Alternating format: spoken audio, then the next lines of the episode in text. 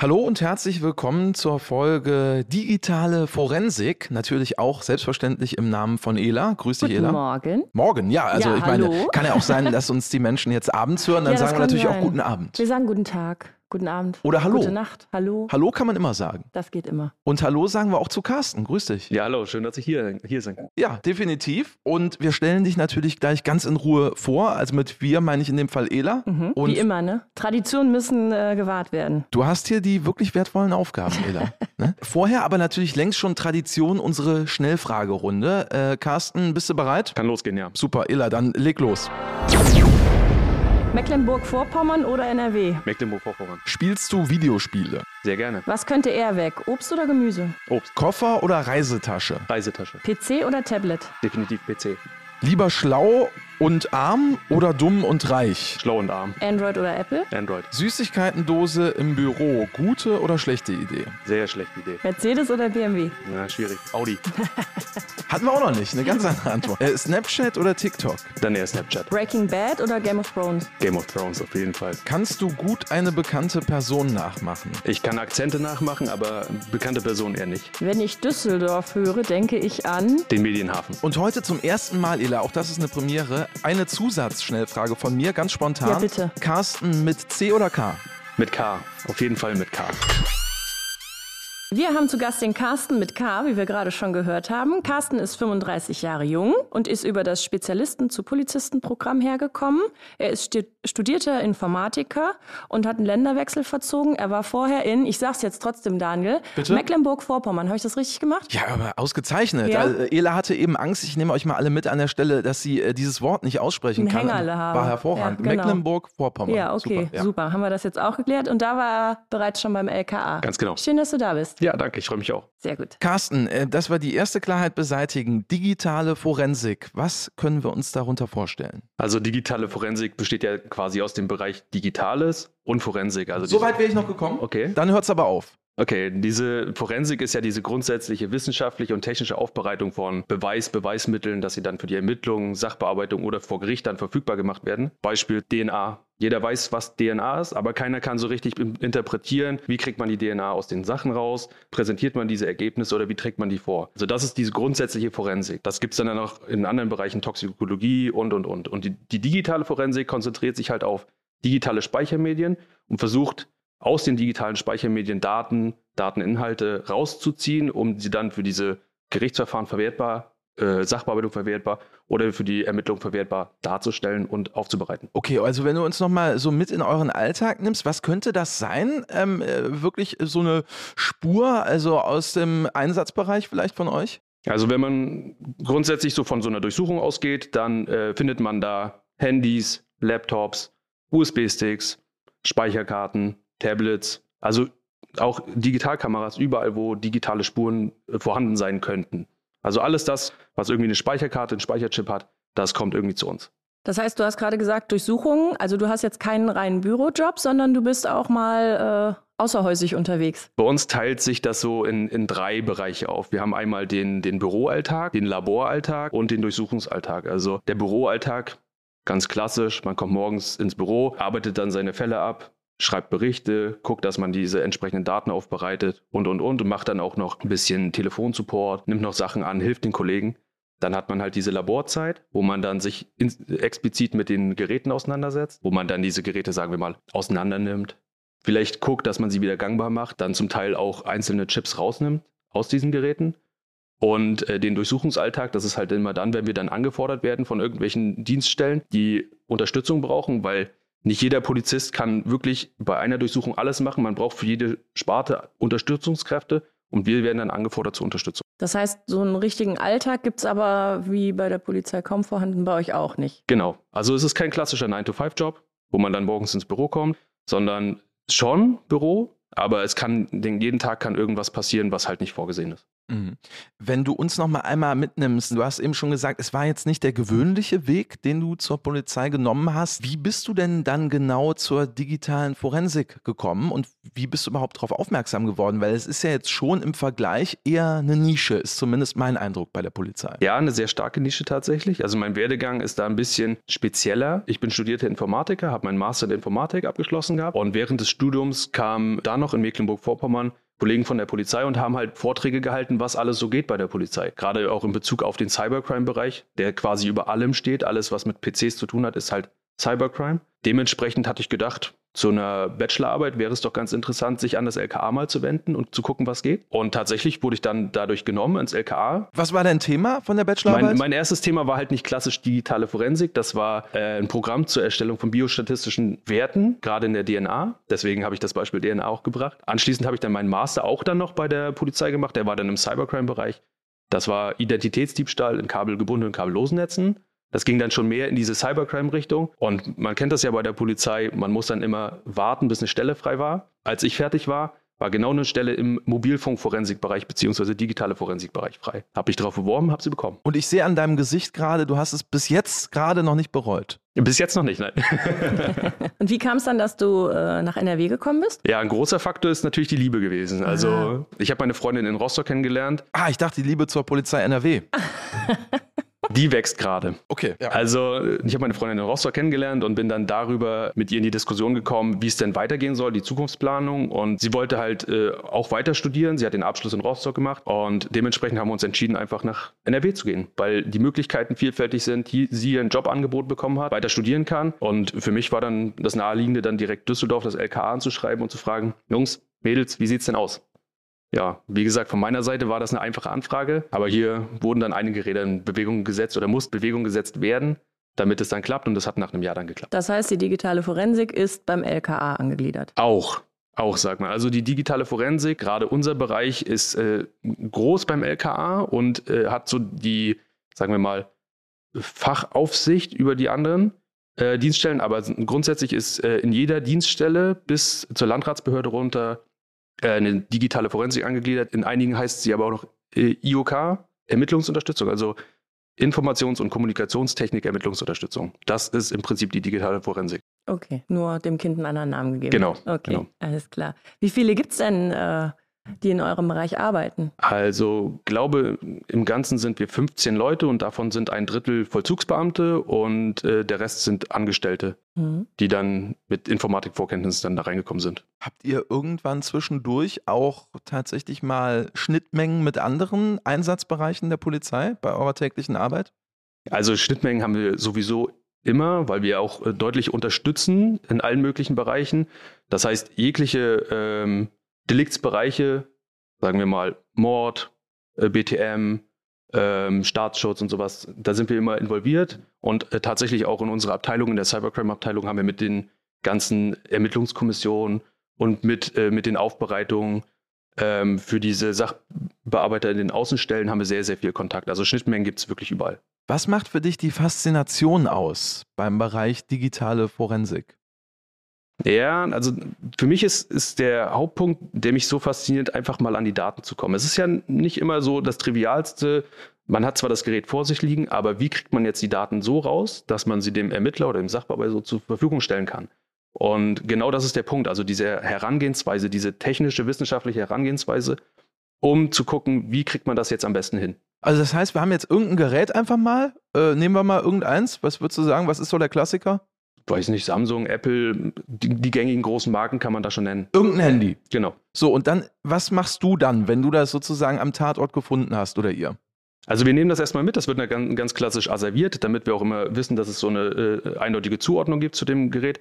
Und dann kommt es immer darauf an, was, was im ermittlungstechnischen Sinne jetzt gefragt ist. Also wenn diejenigen jetzt irgendwie wissen wollen, wo war das Handy zu welcher Zeit oder wann hat er Bilder gemacht oder hat er überhaupt Bilder gemacht und so. Diese Fragestellung bekommen wir dann und dann gehen wir dann zielgerichtet an die Sache dran, dass wir die Daten sichern über bestimmte Tools, die wir zur Verfügung haben. Und dann versuchen wir die aufzubereiten. Und das ist halt so zielgerichtet, dass wir möglichst viel Hilfe für die äh, Sachbearbeitung dann bringen. Das heißt, das bringt euch dann wirklich im besten Fall vielversprechende Hinweise. Genau, also muss, man muss auch tatsächlich sagen, dass es nicht nur der Fall ist, dass man die Leute irgendwie belasten, sondern zum Teil auch entlasten muss in unserem Bereich. Weil man weiß es ja selber auf dem Handy, man hat ja alles drauf. Und wenn die Leute sagen, okay, das stimmt so nicht und wir kriegen dann das Handy und finden dann Hinweise, dass es auch entlastend wirkt, das ist auch unsere Aufgabe. Ne? Und das ist halt das, das Wichtige, dass man so in be beide Richtungen mal guckt und nicht nur ähm, die Bösen äh, zur Rechenschaft ziehen, sondern auch die Guten wirklich entlasten. Ja, ich, ähm, wenn ich, wenn du so sagst, digitale Forensik, dann denke ich auch an unheimliche Datenmengen. Man hört ja immer wieder, dass es Fälle gibt, wo weiß nicht, wie viel Terabyte äh, gefunden werden. Das muss ja wahnsinnig lange dauern, bis ihr, also wenn die Daten jetzt so zur Verfügung sind, Rechner an, okay, ich kann mir das alles angucken, aber wenn man da jetzt auch noch gucken muss, mit welchen Tools ich was wie auswerte, das klingt nach einem Wahnsinns Arbeitsaufwand, oder? Ist es tatsächlich auch. Bei uns ist halt ähm, relativ hoher Durchlauf, weil wir nicht alles durchgucken müssen. Wir versuchen das zwar zielgerichtet zu machen, aber im Endeffekt liegt die Hauptlast bei der Ermittlung, bei der Sachbearbeitung. Und tatsächlich, wenn du dann ein großes Handy hast, man weiß ja, so 200, 300 Gigabyte an Daten sind jetzt nicht mehr unnormal. Und wenn man sich vorstellt, dass so eine Textnachricht bei WhatsApp minimal im Kilobyte-Bereich liegt, dann kann man sich schon vorstellen, was da an Textnachrichten allein drauf ist und wie viel sich die Leute da angucken müssen oder anhören je nachdem, ob auch Sprachnachrichten dabei sind. Also unsere Aufgabe ist es, ist im Vergleich zu der Sachbearbeitung relativ einfach, weil wir quasi die Datenmengen einfach nur übergeben müssen. Aber trotzdem stehen wir jedes Mal äh, zu Rat und zu Tat auch, wenn es dann zielgerichteter irgendwie in die Analyse gehen sollte. Das machen wir auch. Und so Fälle, wo ihr echt Schwierigkeiten habt, vielleicht an Daten zu kommen, ich weiß nicht, gibt es vielleicht auch oder so vertrauliche Sachen auch, ähm, gibt mit Sicherheit vertrauliche Themen, die gar nicht so an die Öffentlichkeit auch kommen sollen. Ähm, und sicherlich, äh, sage ich mal, die, die nichts Gutes im Schilde führen, die schützen ja ihre Daten auch. Und da erstmal dran zu kommen, es gibt ja immer wieder neue Sachen auch. Ne? Da müsst ihr euch ja auch wahrscheinlich ständig weiterentwickeln. Ja, ja, deswegen ist es ein sehr dynamischer Bereich bei uns. Also so Stillstand ist bei uns nicht gegeben. Das heißt, man muss sich auch selbst weiterbilden.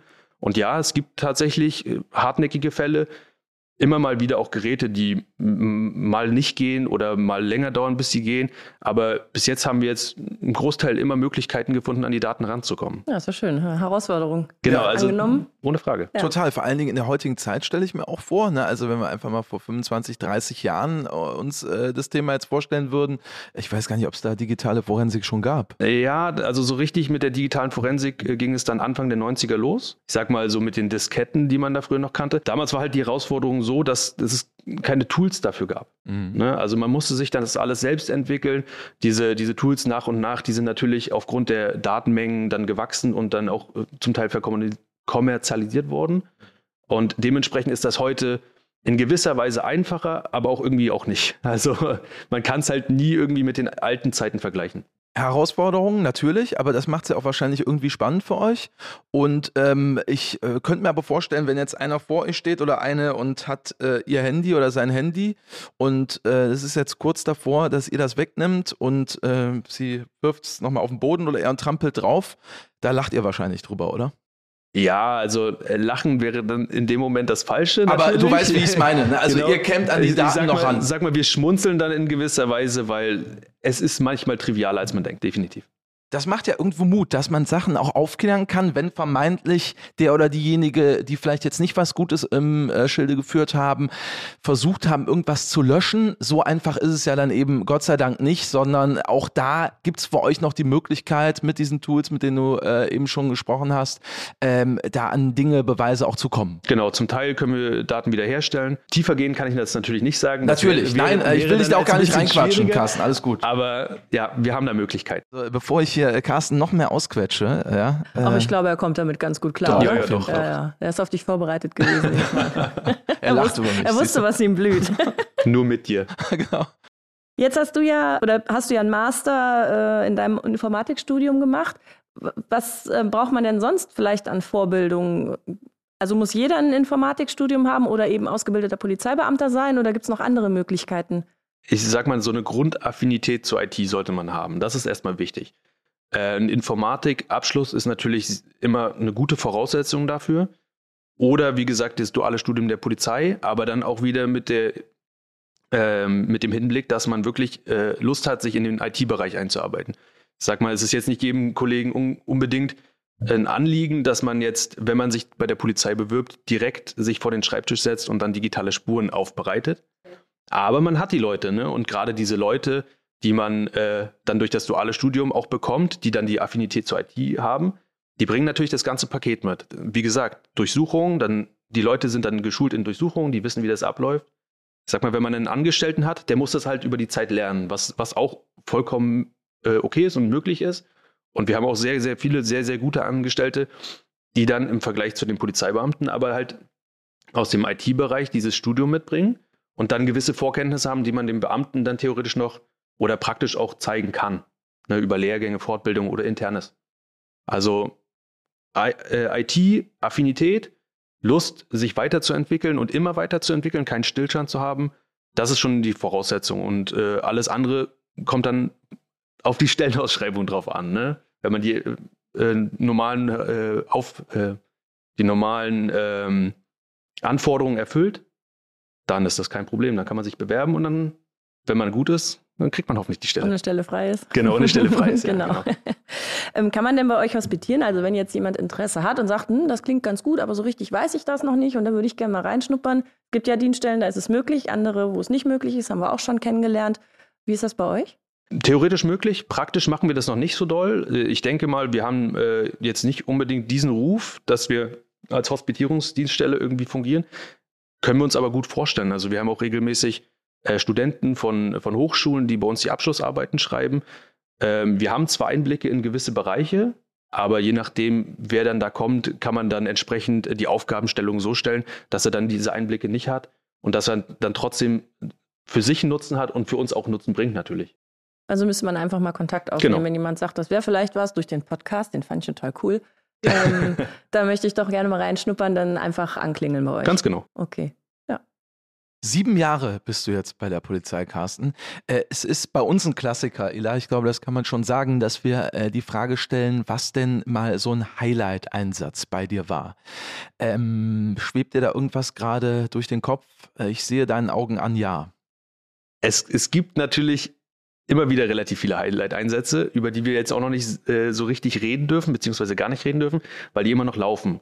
Also wenn man sich, ich kann das so sagen, wenn man sich jetzt mal die Nachrichten anguckt, alles, was so im Bereich NRW ist, sind wir irgendwie involviert in die Sache. Ähm, ein Highlight-Einsatz war, vielleicht klingt er jetzt nicht so spektakulär, aber wir waren halt die ganze Zeit involviert, war ein äh, Totschlagsdelikt. Äh, ein Pärchen hatte sich getrennt und der, äh, der männliche Teil des Pärchens kam damit wohl nicht so ganz klar und hat dann versucht, über äh, Social Media, Fake-Accounts, sich wieder in das Leben seiner Geliebten reinzuschleichen, äh, sozusagen, und hat dann über eine falsche Identität ihr vorgegaukelt, dass er sie wieder liebt. Und sie ist dann, dadurch, dass sie ja gerade in Trennung war, auch mehr oder weniger darauf reingefallen, hat sie den, diesen Account-Menschen, quasi diesen Fake-Account, aber noch nie gesehen. Und es kam dann in besagter Nacht zur, zu dem Treffen was sie eigentlich nicht wusste, aber er hat dann quasi in der Wohnung gewartet, in einer noch gemeinsamen Wohnung. Und dabei ist es dann zu einem, äh, ja, laut seiner Aussage zu einem Unfall gekommen, hatte sich der nächsten Tag gestellt. Und durch diese ganzen digitalen Spuren, die dann vor Ort waren und auch die Rekonstruktion durch andere Dienststellen, konnten wir dann im Endeffekt aufdecken, dass es so durch diese Hinterlistigkeit doch nicht nur Totschlag war und auch durch diese ähm, Fitness-Tracker-Uhr, die sie hatte, durch diese ganzen Pulsgeschichten, äh, Herzschlag, konnte man dann auch sehen, dass sie einen Kampf hatten. Und im Endeffekt wurde er wegen Mordes verurteilt. Also es jetzt, es klingt vielleicht so in den Ohren nicht spektakulär. Ja, ich finde es aber schon spannend, vor allen Dingen auch äh, mutmachend, weil äh, im Sinne der Gerechtigkeit. Ganz klar. Also da wurden wirklich viele, viele Räder in Bewegung gesetzt, um das nachzustellen, um ihm das nachzuweisen, weil jemand ist ums Leben gekommen, der nicht hätte ums Leben kommen müssen, in dem Fall. Da sind wir alle einer Meinung und da sind wir dann offensichtlich auch ein Stück weiter, Ela, weil ähm, da wäre dann wahrscheinlich ohne die digitale Forensik es wirklich auch schwer, so Fälle aufzuklären, oder? Ja, das klingt schwer danach. Und auch da, so hört sich das jetzt an, gibt es sicherlich äh, Dinge, die man eigentlich denkt, die gibt es gar nicht. Also ne, es sind Sachen dabei, bekommt man, ich sag mal, mit einem gesunden Menschenverstand kommt man gar nicht drauf. Und dann passieren solche Sachen genau. aber eben. Ne? Also man hat so viele Einflussmöglichkeiten, gerade in der digitalen Forensik. Wenn man jetzt den perfekten Mord begehen wollen würde, hätte man gar nicht die Möglichkeit. Man kann nämlich nicht an alle Eventualitäten denken und irgendwo findet man immer was. Und da sind wir auch in vielen Fällen sehr stark involviert. Wie ist das denn selbst bei dir, Carsten? Die Frage kommt gerade in mir hoch, ähm, äh, wenn man äh, tagtäglich mit diesem Thema äh, betraut ist. Ja, ähm, hast du überhaupt noch irgendwelche Bilder auf dem Handy? Da lacht auch schon, wo du sagst, äh, äh, hm, schwierig. Okay, also, also, das macht doch Mut. Also ja. ich muss schon sagen, man kann, man kann jetzt hier stundenlang erzählen, was man auf den Handys gesehen hat. Einige Leute werden es nicht glauben. Es gibt einfach alles, auch das, was man sich leider nicht vorstellen kann, das gibt es auch. Und wir sind in gewisser Weise dahingehend abgestumpft, sage ich mal, dass wir das schon häufiger gesehen haben, aber nicht abgestumpft im Sinne von, wir müssen jetzt irgendwie äh, Dinge finden und übersehen solche Sachen. Und gerade für den privaten Bereich nehme ich da sehr, sehr viel mit. Also ich kenne selbst die Möglichkeiten, die wir haben. Ich weiß ganz genau, was es auch alles im Internet gibt. Wenn jetzt losgelöst von dem Handy oder Tablet oder PC die Sachen irgendwo hochgeladen werden, das Internet vergisst einfach nicht. Und genau das ist halt ein großes Problem, was, was viele Leute auch tatsächlich nie irgendwie in ihrem Alltag so auf dem Schirm haben und auch sehr, sehr häufig vergessen. Die Bilder, Daniel, würde mich jetzt mal interessieren, ob du vielleicht auch was auf deinem Handy hast, was da nicht sein muss. Natürlich nicht. Natürlich aber äh, nicht. es sind tatsächlich Frage. die letzten Jahre ja. arbeiten gerade in mir. Da wird es ja, mit Sicherheit genau. mal irgendwelche Sachen im Internet gegeben haben oder noch geben, wo ich denken würde, lass doch vielleicht nachher mal sprechen, Carsten. Ja, ja, ja. Das machen wir dann im Privaten. Genau, bitte. Oder vielleicht äh, verrät der Carsten dir, wie du deine Daten schützen kannst oder wie du damit zukünftig umgehen solltest. Ich glaube, wir werden in Kontakt bleiben, ja. Ja, wollte er das nicht hier für alle machen? Och nee, lass mal. Also wir haben ja so viel Zeit haben wir dann doch ja, nicht. Ja, klar. also ihr findet alles Mögliche und auch alles Unmögliche auf den ja. Datenträgern. Ja, ja gut, ist auch nicht immer schön, aber das Ja, ist, das ist aber, ich sag mal, je, je schlimmer das Delikt oder je schlimmer zum Teil die Bilder sind, desto mehr spornt es einen an, um das wirklich aufzuklären.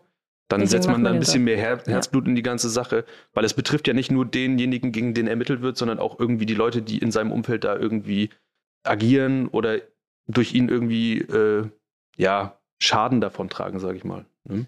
Was ich gerade noch so ähm, im Kopf habe, ist ähm, normalerweise, wenn ich ja auch dann äh, jetzt an Prozesse denke, gerade äh, bei euch, Ela, wenn ich an deine Streifenlaufbahn ähm, denke, ja, wenn du irgendwo dann vor Gericht sitzt und es steht dann vielleicht Aussage gegen Aussage, er oder sie behauptet das, ihr behauptet als Polizei das, ist es ja manchmal schwieriger vielleicht, als wenn ich, wie bei euch, wirklich ja das scheint ja relativ nied- und nagelfest zu sein, oder? Was ihr da teilweise rausfindet. Äh, ich sag mal so, ein, einzelne Daten lügen nicht. Das kann man wirklich sagen. Aber es ist auch nicht immer nur schwarz und weiß, sondern es gibt auch gewisse Grauzonen, die wir abdecken müssen. Aber da kommt halt die Fachexpertise, die wir über die Jahre dann aufbauen, wirklich zum Tragen, wo wir dann sagen können, wie entstehen diese Daten, wie können die auch interpretiert werden oder wie sind die zu verstehen. Weil es ist wirklich nicht einfach, äh, einem, sagen wir mal, nicht böse gemeint, jetzt einem Richter zu erklären, der die ganze Zeit nicht im IT-Bereich tätig war, ist auch klar. Dinge, Dinge so nahezulegen, dass er sie auch nachvollziehen kann.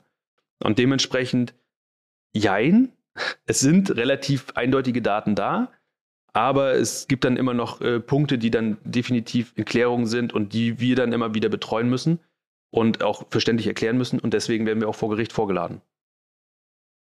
Ähm, jetzt hatte ich gerade noch eine Frage auf der Zunge, ich habe sie vergessen. Wo ist sie hin?